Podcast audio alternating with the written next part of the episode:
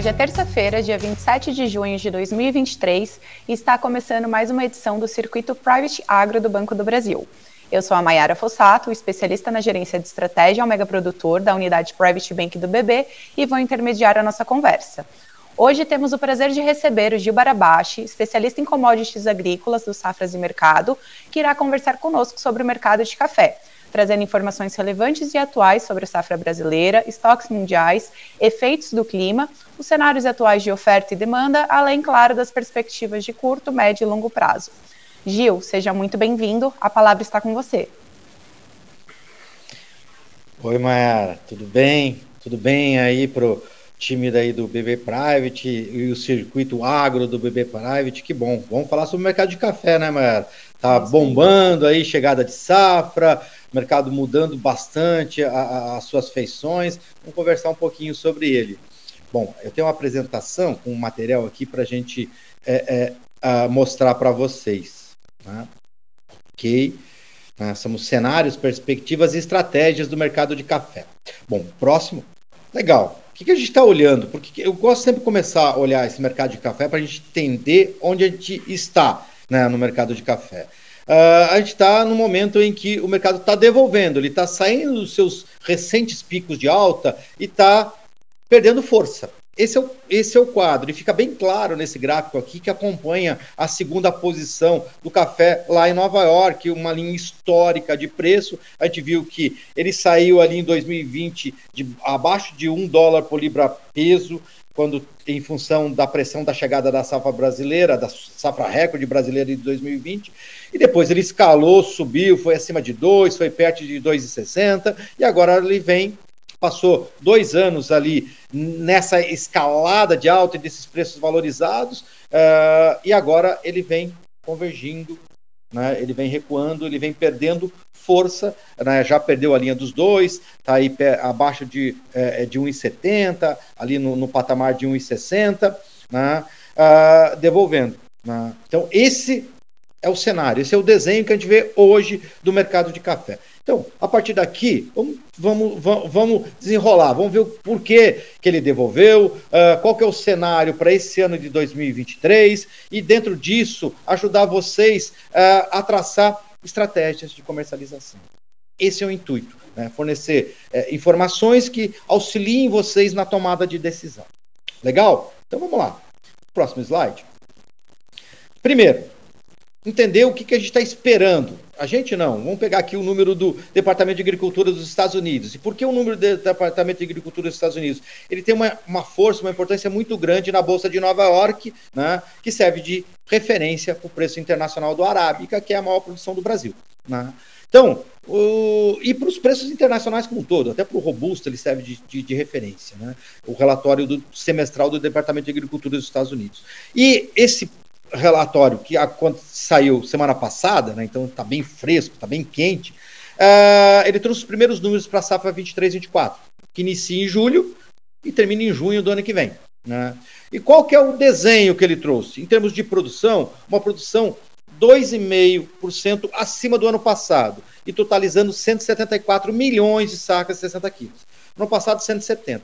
Bom, uh, o crescimento de 2,5%, mas a, a principal indicação aqui, se a gente está vendo alguns números de produção, Brasil, Vietnã, Colômbia, é entender como é que está a configuração entre arábica e robusta. O que que, qual que é o desenho traçado? O desenho traçado é um crescimento da produção de arábica, puxado pela, pela produção do Brasil. É bom te lembrar que a gente teve dois anos de frustração de produção é, é de safra de arábica aqui no Brasil, e agora o, o que se desenha para essa safra é uma safra cheia de arábica, e isso o, o relatório uh, uh, do USDA ele trouxe, então, uh, o crescimento da produção puxada principalmente por Brasil, e uma queda na produção do robusto, de 2,4%. Quebra na Indonésia, uma produção menor aqui no Brasil, e uma produção estável eh, até uma recuperaçãozinha na produção do Vietnã, né? até uma recuperação não, uma recuperação na produção do Vietnã, a gente está vendo ali é, de 5,2%, é, é, né? É, em relação à frustração da safra passada. Né? Mas uma quebra na Indonésia, uma menor produção do Brasil e outras origens, esse é o desenho. menos produção de conilon, mais produção de arábica puxado para o Brasil, apesar da produção menor é, é, é, na Colômbia, né? É, esse achatamento na produção da Colômbia, é, que é, retomou para os níveis ali perto de 11, não está conseguindo retomar os 12 milhões de sacas. Esse é o desenho. O Brasil aí, principalmente o crescimento de arábica do Brasil, é que puxa esse crescimento da produção mundial. E na composição, o arábica retoma retoma espaço, né? Responde aí por 55%, contra o robusta com 45%. O arábica é recuperando um pouco do espaço deixado para trás uh, uh, uh, nas duas últimas safras por conta da frustração da produção de arábica aqui do Brasil. Bom, diante desse quadro de produção, o que a gente pode pensar em termos de fluxo, né? E daí criar aí esse desenho do que se imagina de oferta e demanda mundial de café para a temporada 23-24. Maior produção, o consumo também deve crescer, 170 milhões de, de sacas. Mas, mesmo o consumo crescendo, você a, a, ideia é que você tem um superávit de produção de 4 milhões. Já tivemos um superávit na temporada passada de 1,7. Uh, eh, isso aí, o, a, o superávit do, do, ano passado serviu para uh, ajustar o déficit em 21, 22, de 2,89. Então a gente vem num, num, saindo de uma situação de déficit uma leve recuperação na temporada passada e uma recuperação maior, um excesso maior, um superávit maior esse ano. Esse é o desenho. Quer dizer, a produção maior, o consumo cresce, mas não na mesma proporção. Isso leva o quê? Folga e ele é bem identificado em relação à questão do superávit. Né? Então vai ter mais produção do que consumo em quatro, acima de 4 milhões de sacas nessa temporada. Esse é o desenho. Esse superávit é maior do que a temporada 22-23. Uh, abre espaço para mais exportação, e nesse aí o Brasil deve retomar a share, retomar espaço, porque a produção brasileira cresce bastante, ela que puxa a safra uh, mundial. Uh, a gente está vendo aí exportação principalmente do quê? De grão verde e de solúvel, e uma queda nas exportações de produto industrializado, torrado e moído. Uh, e os estoques ligeiramente mais altos, praticamente estoques estáveis, em torno de 31 milhões, e com relação ao estoque-consumo em torno de 18, que não é uma relação um estoque-consumo muito de folga, né? Geralmente você trabalha com a ideia de 20, acima de 20% de maior folga e abaixo de 20% um pouco mais perigoso, mas uh, nada uh, que indique aí um, um, um, aperto na oferta, porque essa queda nos estoques ela é sustentada por um fluxo de exportação maior, né? Para é, é, para aí de retomada de estoques, depois de dois anos que principalmente esse último ano que o produtor trabalhou, trabalhou com, com comprador, trabalhou é, de uma forma mais, mais cadenciada seu fluxo, então se espera aí por conta de queda no preço, de maior, é, de maior oferta, um impulso nas exportações e isso ajuda a enxugar os estoques que se mantêm equilibrados apesar do crescimento da produção. Então, o desenho, praticamente, que gente, o, des, o, desenho é, é, para a safra 23, 24, esse desenho inicial é de crescimento da produção uh, e de maior fluxo internacional, puxado pelo Brasil, tanto a produção como o fluxo nas exportações e de estoques é, estáveis. Esse é o desenho. Né? Bom, aqui a gente resume na figura o que a gente viu anteriormente. Então, a linha azul é a produção, a linha vermelha é o consumo, a produção é, depois de 21, 22, que ela caiu a, a, abaixo do consumo, ela vem recuperando espaço e a diferença de produção em relação ao consumo é maior esse ano, a gente acompanha por essas duas linhas, a, ver, a azul e a vermelha. E do lado ali a gente acompanha os estoques. Os estoques eles recuaram e agora se estabilizam. Né? É um cenário aí mais tranquilizador em relação à questão do abastecimento, por, por conta do crescimento da produção, mas ainda é um cenário que não é de grande folga na oferta. Né? Uh, a gente vai falar um pouquinho mais em relação a isso, em relação a folga e o efeito dos preços, quando a gente estiver falando de curva e perspectivas para o segundo semestre e para 2024. Bom, isso aqui é só para resumir esse gráfico aqui, serve mais para a gente resumir o que a gente viu anteriormente. Bom, saindo do, e vindo para o Brasil, né, e daí aqui a gente traz, traz os números próprios das safras, né, uh, em relação a, a, a, fluxo, produção e o fluxo, né? e a gente reforça que realmente você tem um cenário externo de melhora na produção puxada o Brasil, e agora a gente está olhando basicamente aí de me melhora de produção, melhora de fluxo, por causa do Brasil, e agora a gente olha diretamente para o Brasil. Né? E para o Brasil, a gente trabalha aqui com um número de 66,65 milhões. Né? Isso é um número de abril. Uh, o USDA trouxe 66,4, né? um número oficial, que é o número da Conab, é um número um pouco mais baixo que esse, né? Um pouco não, bem mais baixo que esse. Uh, uh, enfim, Uh, essa é a nossa visão em relação à produção. A gente acredita que a produção desse ano ela gira, ela é acima de 66 milhões, já beirando ali, quase caminhando para os 67 milhões, que é um salto na produção em relação aos 58 perto de 59 da temporada passada, né? Uh, em que a gente trabalha com uma produção de arábica de 43, uma produção de conilon de 23. Isso é de abril. A gente está esperando andar um pouco mais a colheita uh, para talvez fazer uma revisão nesses números. E, uh, a princípio, pelo andar da colheita, a gente está percebendo que existe uma surpresa positiva no lado do arábica, então a gente pode eventualmente corrigir essa produção do arábica para cima, né? E, e, acima dos 43,5 que a gente indicou lá em abril, antes do início da colheita, mas do outro lado a gente pode ter um conilon abaixo. A gente estava trabalhando com uma produção de conilon estável em relação a 22, 23, a gente pode ter uma produção de conilon um pouco mais baixa do que isso. Né?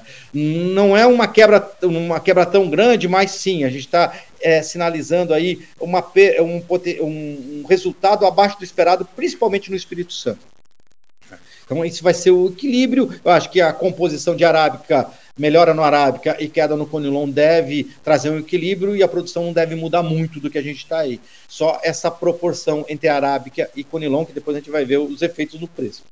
Mas, em todo caso, o que, que a gente trabalha esse ano? Uma produção, é, se a gente pegar o arábica 23, 24, ela é abaixo, ela é melhor que 22, é melhor que 21, mas ela é abaixo de 20, que foi o ano da safra recorde de arábica, onde a produção brasileira chegou perto dos 50 milhões. Quer dizer, no arábica bateu nos 50 milhões é, é, é, é, de sacas e no total o Brasil teve uma produção aí de 70 milhões. Não, mas o foco é a arábica, é que está crescendo, e o arábica ficou abaixo daquele patamar nesse ano, apesar da melhora em relação aos, aos anos anteriores. Né? Uh, mas tem mais arábica esse ano. Tem mais café brasileiro, principalmente tem mais café arábica brasileiro. Uh, o consumo interno fica relativamente estável, né, um crescimento pequeno. A gente está trabalhando aí com um, entre 1 e 2% de crescimento, por isso esse, é, essa ideia de consumo mais é, é, é, é, relativamente estável, né, um crescimento muito pequeno. Isso quer dizer o seguinte: mais produção, consumo uh, crescendo pouco, sobra mais café essa é ideia com superávit de 45 milhões, contra 37 na safra passada, contra 35 em 21 22, e esse superávit deve o quê? É, é, garantir um saldo exportável maior, as exportações, principalmente de grão verde, e, e, e é, que deve crescer de 32 para 40 milhões, mais exportações, mais exportações de café verde, né? e permitir também que os estoques cresçam, sai de 4, venha para 5, perto de 6 milhões de sacas. Esse é o desenho para a safra. Mais café, mais exportação, mais café arábica, mais exportação de café arábica e espaço para recuperação dos estoques. Quer dizer, um cenário mais folgado, o que também reflete em termos de preço. Bom, olhando o clima. Então, esse é um desenho de produção antes da colheita. A gente está fez ali uma, uma, um, um, uma ideia em relação ao que a gente está vendo nesse início de colheita. A gente monitora a colheita semanalmente, então está é, tá percebendo essas mudanças. Né? No Arábica, uma surpresa positiva, no Colinon, uma, uma surpresa negativa no Espírito Santo. Agora vamos olhar clima, né? o que, que é, para a gente entender esse restante de colheita e também uh, o início da florada e as primeiras indicações para a safra de 2024. O próximo Bom, em relação a clima, a parte de chuvas ali, o que a gente percebe? Uh, esse aqui são modelos meteorológicos que indicam chuvas acumuladas mês a mês. No mês de julho, o que, que a gente tem ali? Uh, a gente tem chuva acumulada pegando parte do sudeste, não indo muito para mais para a região norte do cinturão de café, mas em julho com chuvas. Uh, agosto essa chuva aumenta né? ela fica mais volumosa em termos de, de acumulado no mês e se estende por toda a região sudeste, né? por toda a região é, é, é, de produção de café, todo o cinturão produtor de café do Brasil. Então, quer dizer, a gente tende a ter, em setembro essa chuva aumenta, né? E mais ainda em outubro, e se estende. Então, quer dizer, o que a gente tem? A gente vai ter um inverno mais úmido do que foi os últimos anos. Né? Isso é importante em relação a perfil da qualidade da safra. Né? Inverno mais úmido deve, indica o quê? Que deve ter mais é, oferta de, de bebidas mais fracas, de arábica de bebida mais fraca. Ah, você pode ter também interrupções é, é, em relação à questão do andamento da colheita, secagem e também o aparecimento, é, mudar a questão do perfil. O ano passado a gente teve uma safra que foi colhida predominantemente é, com clima seco e a gente teve menos oferta de café de bebida mais fraca, tanto é que ele teve uma valorização. Esse ano, se confirmar o que os modelos estão indicando, a gente vai ter mais cafés de bebida mais fraca e isso tende a é, é, mexer no perfil da safra e também mexer na, na estratificação entre os preços dos cafés. E o outro ponto aqui interessante é que a chuva deve chegar em setembro, segundo os modelos, e continuar em outubro, ou seja, a chuva chega cedo na primavera. E chegando cedo na primavera, ela, você, isso o que? Isso é benéfico para as floradas, florada da safra de 2024. Né? Isso aí já vai começar a interferir nos preços ao longo do segundo semestre, porque a gente vai começar já a desenhar a perspectiva de safra de 2024, que vai colher só. A gente está iniciando a colheita desse, eu já estou falando na safra que vem para o ano que vem, pro, pro, em 2024, em cima. E mais, de certa forma, o segundo semestre vai ser muito disso colheu a safra de dois, eh, essa safra, a gente vai começar a olhar para a próxima. E quando você está olhando para a próxima, você está olhando para esses mapinhas de setembro e outubro é, de chuva. E os mapas estão indicando coisa que o clima é favorável para a florada e é favorável para as lavouras em 2024. Bom, legal. Olhando para frio, que é outro, outro risco, a gente está indicando que esse inverno é um inverno é, é, é, de temperatura mais. É, é, um inverno mais chuvoso e menos frio, com temperaturas mais amenas no geral. Isso não quer dizer que não exista risco para lavouras, pode existir, mas eles são menores do que a gente teve nos últimos dois anos. Mas também nos últimos dois anos, em 2021, a gente teve uma geada. Em 2022, a gente teve muito próximo de ter uma nova geada, só não teve porque as condições atmosféricas não permitiram. Né? Esse ano, a tendência é do inverno menos rigoroso e de menos riscos para as lavouras. Legal. Bom, a gente olhou produção do Brasil, a gente olhou clima, agora vamos ver comportamento de preço e ver as variáveis que estão interferindo no preço, além do tamanho da safra brasileira, que é o principal variável fundamental do mercado. Né? Uh, aqui, o comportamento do preço do café em Nova York e do dólar. Dólar contra o real.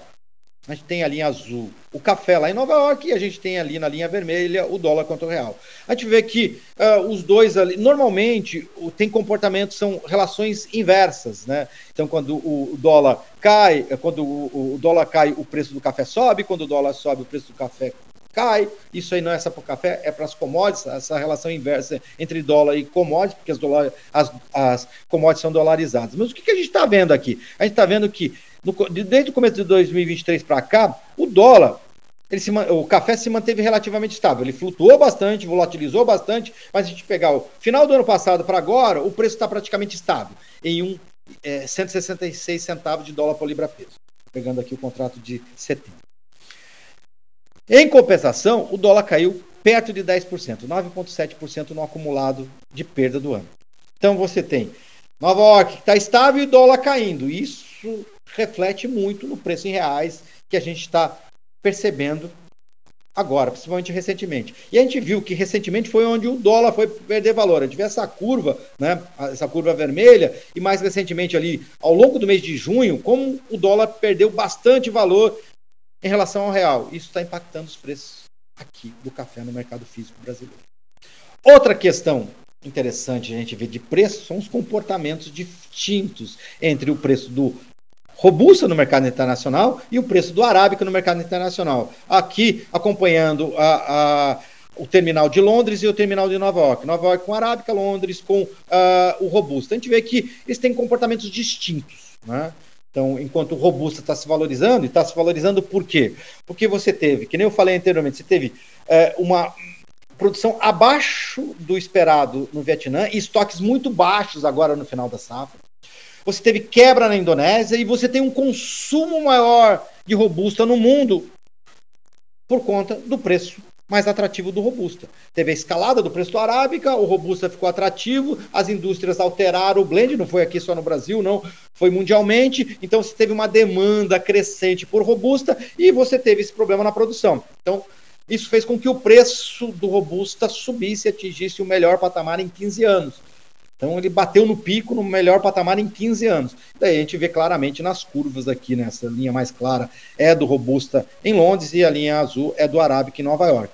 A gente vê ali a diferença né, do pico de setembro do ano passado para cá, o Arábica caiu 25% em Nova York, enquanto o Robusta subiu 21% em Londres. Né? E a arbitragem, que já foi de 150 pontos, hoje está abaixo, de, perto dos 40, 41,75, arredondando 42 centavos. A arbitragem é a diferença entre o preço de Nova York contra o preço de Londres em centavos de dólar por libra peso. Bom, e daí, olhando aqui o preço agora do contrato de setembro em Nova York, a gente vê claramente ali que o o mercado caiu, caiu bastante do, do, final do ano passado, né? Esse pico foi em setembro do ano passado, a partir de outubro o mercado desabou por conta do que? Retorno das chuvas, floradas, expectativa de safra cheia no Brasil, volatilizou bastante por conta de expectativa de safra, financeiro, que a gente viu ali é, é o dólar, é as outras commodities, é o ambiente é, fin é, financeiro internacional, que também trouxe volatilidade, e as expectativas em relação à safra brasileira e os movimentos aí também do, do robusta no mundo, trouxeram é, volatilidade para os preços. Mas o que a gente está percebendo agora é que o mercado está ele recuou. Ele está acusando a chegada da safra do Brasil, que é uma safra é, é, maior, principalmente de Arábica, e isso está refletindo no terminal de Nova York, e os preços vêm caindo, vêm se distanciando do recente topo.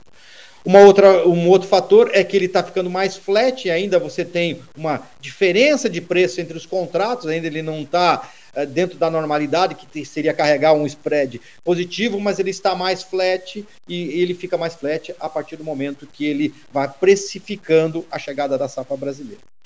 Antes da gente falar de Brasil e de preço aqui no Brasil, falar um pouco de Colômbia, porque é, esse perfil de produção da Colômbia é importante para a gente entender alguns movimentos de preços aqui no mercado interno brasileiro.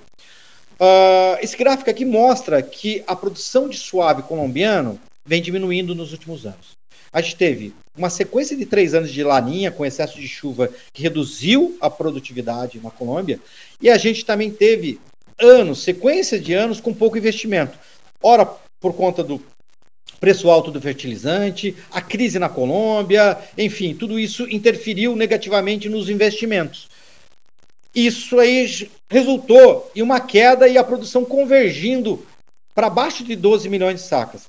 O ano passado foi 11,5, a projeção para esse ano é 11,6, ou seja, não chegar nos 12 milhões. Uh, você tem um cenário ali de clima que pode melhorar, porque a gente já tirou o Laninha e está entrando para o El Ninho, e o El Ninho normalmente ele vai, ele vai diminuir as chuvas e trazer ali tem, é, um, menos chuva para as áreas de café da Colômbia, isso deve ser benéfico, então quer dizer, essa parte do clima você tira, mas os investimentos ainda são pô, a gente teve pouco investimento nos últimos anos. Então isso também tende a limitar o crescimento da produção. Uh, essa menor oferta da Colômbia, ela faz com que a indústria mundial, a demanda mundial, procure alternativas. Né? E elas vão procurar alternativa nos outros suaves, da América Central e também vim buscar aqui no Brasil. Né, o nosso semi-wash, né, o nosso lavado, né, o nosso cereja descascado e também os cafés finos.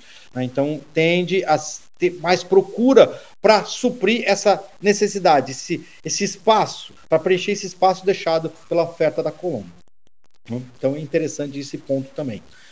Bom, Olhando aqui, esses aqui são os diferenciais é, de café no mundo. Eu peguei os diferenciais, as referências de preço da, uh, da Organização Internacional do Café uh, e transformei em diferencial e joguei contra Nova York, inclusive o café uh, robusta. E daí você tem essa curva.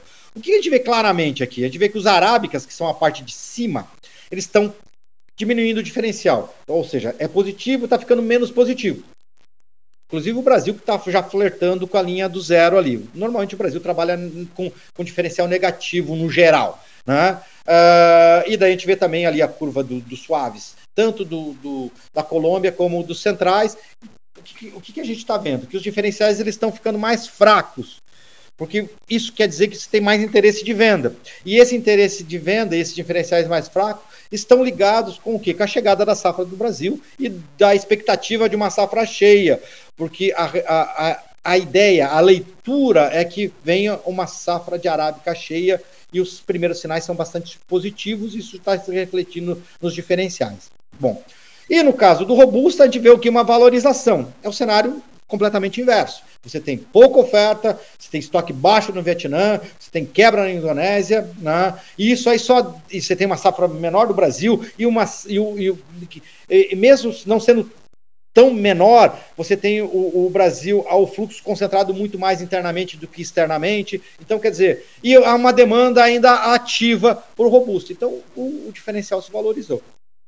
Então, esse é o quadro robusta se valorizar, valorizada em relação à arábica, a arábica perdendo valor por conta da chegada do Brasil, da safra brasileira e de uma safra grande de arábica. Daí, olhando mais detalhadamente no Brasil, a gente vê mais claramente essa diferença e pelas distinções aqui de descrições. Né? Você tem o, café de bebida boa, o café fino, fine, good, você tem o café rio de peneira médio, peneira. Todos eles estão o quê? Curva, né? os diferenciais estão ficando mais fracos com a chegada da safra. Então você tem hoje uma indicação, pegando aí o, o, o, o Good Cup é, MTGB, que é o peneira 1416, né, o, o Good Bean, ele está com 18, 19 abaixo, né, é, chegando ali para safra, para embarque um pouquinho mais lá para frente, aí entre menos 18 menos, menos 20, né, ao longo do, do, do segundo semestre. Né, isso aqui é para julho, junho, julho, agosto, de agosto em diante, ele pode chegar a, a, a menos 20. Né, então, quer dizer, se alinhando normalmente com, é, é, com o que é normal de diferencial na entrada da safra. Né? Você tem ainda os cafés de bebida mais fino um pouco mais valorizado, e isso aí tem a ver com o que a gente falou anteriormente em relação à Colômbia, né? Então você é, vê uma demanda um pouco mais agressiva é, é, é, agora, né? Então isso tudo se reflete nos diferenciais. Então, diferenciais mais fracos, alguma estratificação com é, é, eles recuando mais os cafés mais finos valorizados em relação às outras descrições, e o café rio e as bebidas mais fracas tendendo se confirmar a, a questão de chuva, eles se enfraquecerem mais. Então você tem uma estratificação maior. Esse é o desenho para essa safra do Brasil. Bom. Dentro disso, quais são os cenários para essa safra de 23? Ainda muita volatilidade financeira e o de olho no que? No ciclo de juros dos Estados Unidos. Por que dos Estados Unidos? Porque o Fed serve de radar para os outros bancos centrais. Então, quer dizer, isso é importante e vai ser determinante para quê? Para essa expectativa é, de retomada da economia para o segundo semestre desse ano, que serve de sinal para 2024. Né? Então, isso é importante e o, a, a questão da, dos juros americanos são determinantes nesse quadro. Outra questão: oferta mais tranquila por conta de uma safra cheia do Brasil.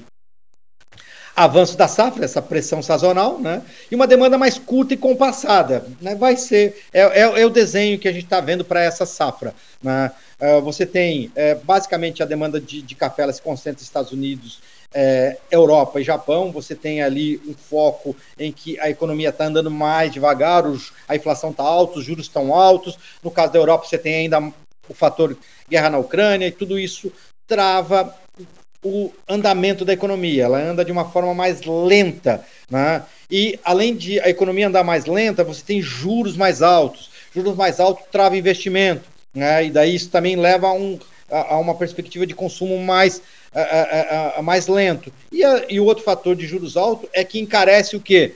Carregar estoques. Então, uh, o, a indústria ela evita carregar muitos estoques, ela procura trabalhar mais da mão para a boca. Isso tudo se reflete, a gente já está vendo aqui internamente. Não que isso não tenha fluxo pelo café, mas está se comprando menos de uma forma mais compassada. Esse é o desenho nesse início de safra, uhum, e que deve se refletir, principalmente ao longo do, desse é, segundo semestre, né? Então essa é uma cadência mais lenta, o que limita aí a perspectiva de investida de alta no preço, né? Quando o preço reage, você tem uma demanda que ela segura um pouco mais para vir para o mercado por conta desse cenário de incerteza finance, econômico-financeira internacional. E principalmente pelo custo do dinheiro muito caro para carregar estoque.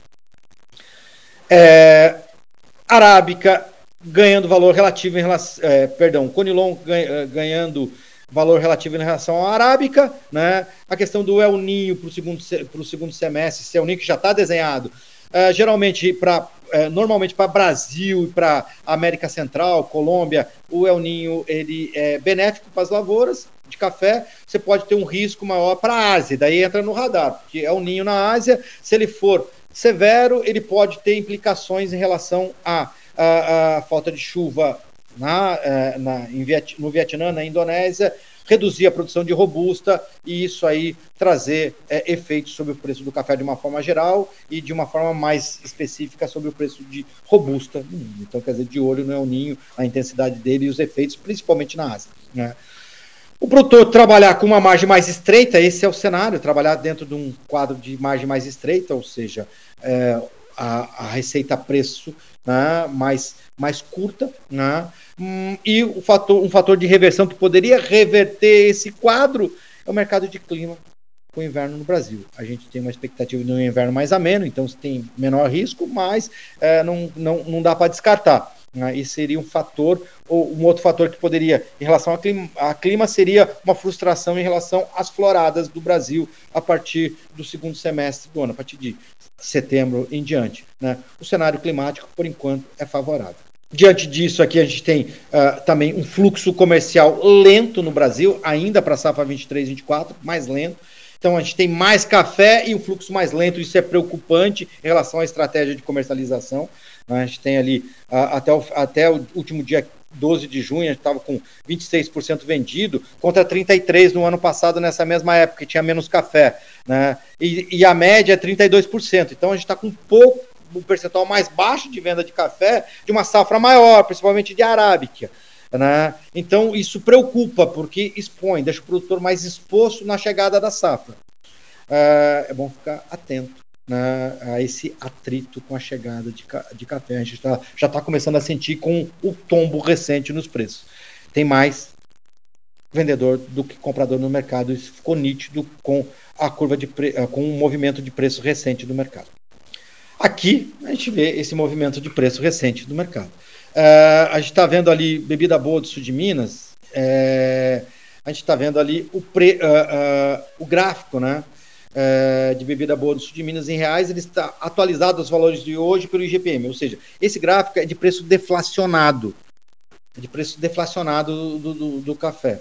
Então, o que, que, a gente tem? Tem essa barra, a, a, a, as barrinhas aqui, que é a média de cinco anos. A gente teve aqui o comportamento do preço em 2021 com esse pontilhado, e ele descolou da normalidade que seriam as barras, as médias de cinco anos. Por quê? Porque houve uma geada em 2021 e o preço descolou e avançou e ficou ao longo de 22 inteiro, inteiro, que é a linha azul, acima desse patamar, e depois ele veio gradativamente buscando aproximação. Buscou uma aproximação maior no final do ano passado, em função já uh, uh, da expectativa de safra cheia do Brasil esse ano, depois deu uma recuperada nos preços em função de volatilidade financeira, alguma incerteza em relação à produção, mas novamente aí chegou a, a, com a chegada física disponível do café, ele novamente converteu em relação à linha, à linha média ali, o patamar médio de mercado, que é a barra, e hoje já está trabalhando ali em linha com a barra, com o preço do, do, café de bebida boa em torno de 850 reais a saca, 855, 860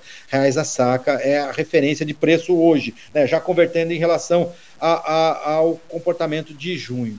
Uh, a gente acompanhar a barra, existe espaço para cair um pouco mais em, ju em julho ainda, porque você vai ter mais oferta disponível. Né? E as referências ali para setembro, já, o pessoal já está falando em 850, 860 para entrega em setembro, e para setembro do ano que vem, 860, 870. Ou seja, um preço aí já ligeiramente, já abaixo da média dos últimos cinco anos. O que, que o mercado quer dizer com isso? Que ele está acreditando?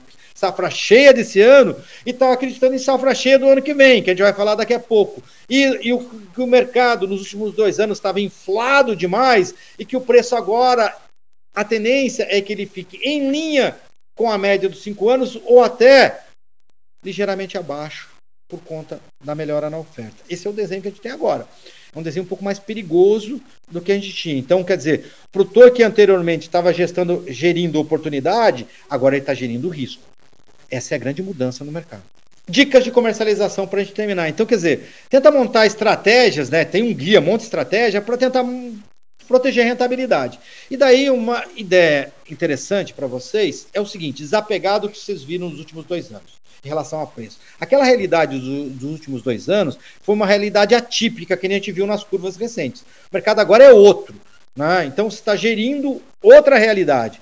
Isso vai ficar mais fácil para vocês entenderem e, e a, a, a desenharem e tomarem eh, e, e, decidirem em relação à questão de fluxo de venda ou, ou de, ou de compra do, do, do, café. Uma realidade diferente. Né? Então, uh, de, em linha de em, em relação a preços. Talvez, se vocês começarem a olhar um pouco mais em relação à gestão de margem, que vocês não estão olhando preço, procurar aquele preço do ano passado, aqueles mil, a, a, preço a mil reais, mil duzentos reais, mil trezentos reais, mil quinhentos reais, é uma outra realidade que ficou para trás. Para ela voltar, tem que acontecer algum fato novo. Se continuar o mercado sem fato novo, a questão de preço é bem mais baixo. Daí, ao invés de vocês ficarem olhando preço, talvez vocês olharem margem, vocês possam enxergar uma oportunidade melhor. Né? Porque o custo caiu. Talvez a relação de troca esteja bem melhor do que estava anteriormente. Então, quer dizer, você começa a olhar para outra, outra questão. Dólar mais baixo, ele joga contra o preço dos insumos, reduz custo, uh, a queda do preço de fertilizantes dá uma relação de troca melhor. Então, quer dizer, começar a olhar mais para a margem, onde se olha custo e receita, do que ficar só olhando receita e é, é, é, mentalizando aqueles preços do ano passado que o mercado está distante é, e se não acontecer alguma coisa nova né, que prejudique a produção, é difícil ele voltar para aquele patamar que ele estava anteriormente. Bem difícil. Então é outra realidade, é isso que esse é a principal dica para vocês redesenharem a, a, a, sua estratégia de comercialização. E daí, dentro disso, tentar aproveitar esses movimentos, né? Quer dizer, uma, uma melhora no preço do dólar ou de Nova York, olhando sempre para a tua margem, fazer essa gestão, que é uma gestão que mais se aproxima hoje de uma gestão de risco do que uma gestão de oportunidade que a gente teve até alguns meses atrás e que ao longo do ano de 2022 ela, ela permeou toda a, a linha de preços do café. Né? Em relação à questão de posições futuras, pensar o seguinte: a gente colheu a safra de 2023, a gente vai começar a olhar a safra de 2024. E essa safra de 2024 a gente começa a olhar ali em setembro e outubro. E tá, vai olhar para quê? Para chuva e para florada. E, o, e os modelos climáticos indicam chuva em setembro e outubro, o que deve ser favorável para a florada. Se você tem uma planta que tá que tem um suporte muito bom, e é mais ou menos esse o perfil que a gente tem das lavouras brasileiras, né? Uh, você projeta de novo para 2024 outro ano de safra cheia. Então você emenda dois anos de produção.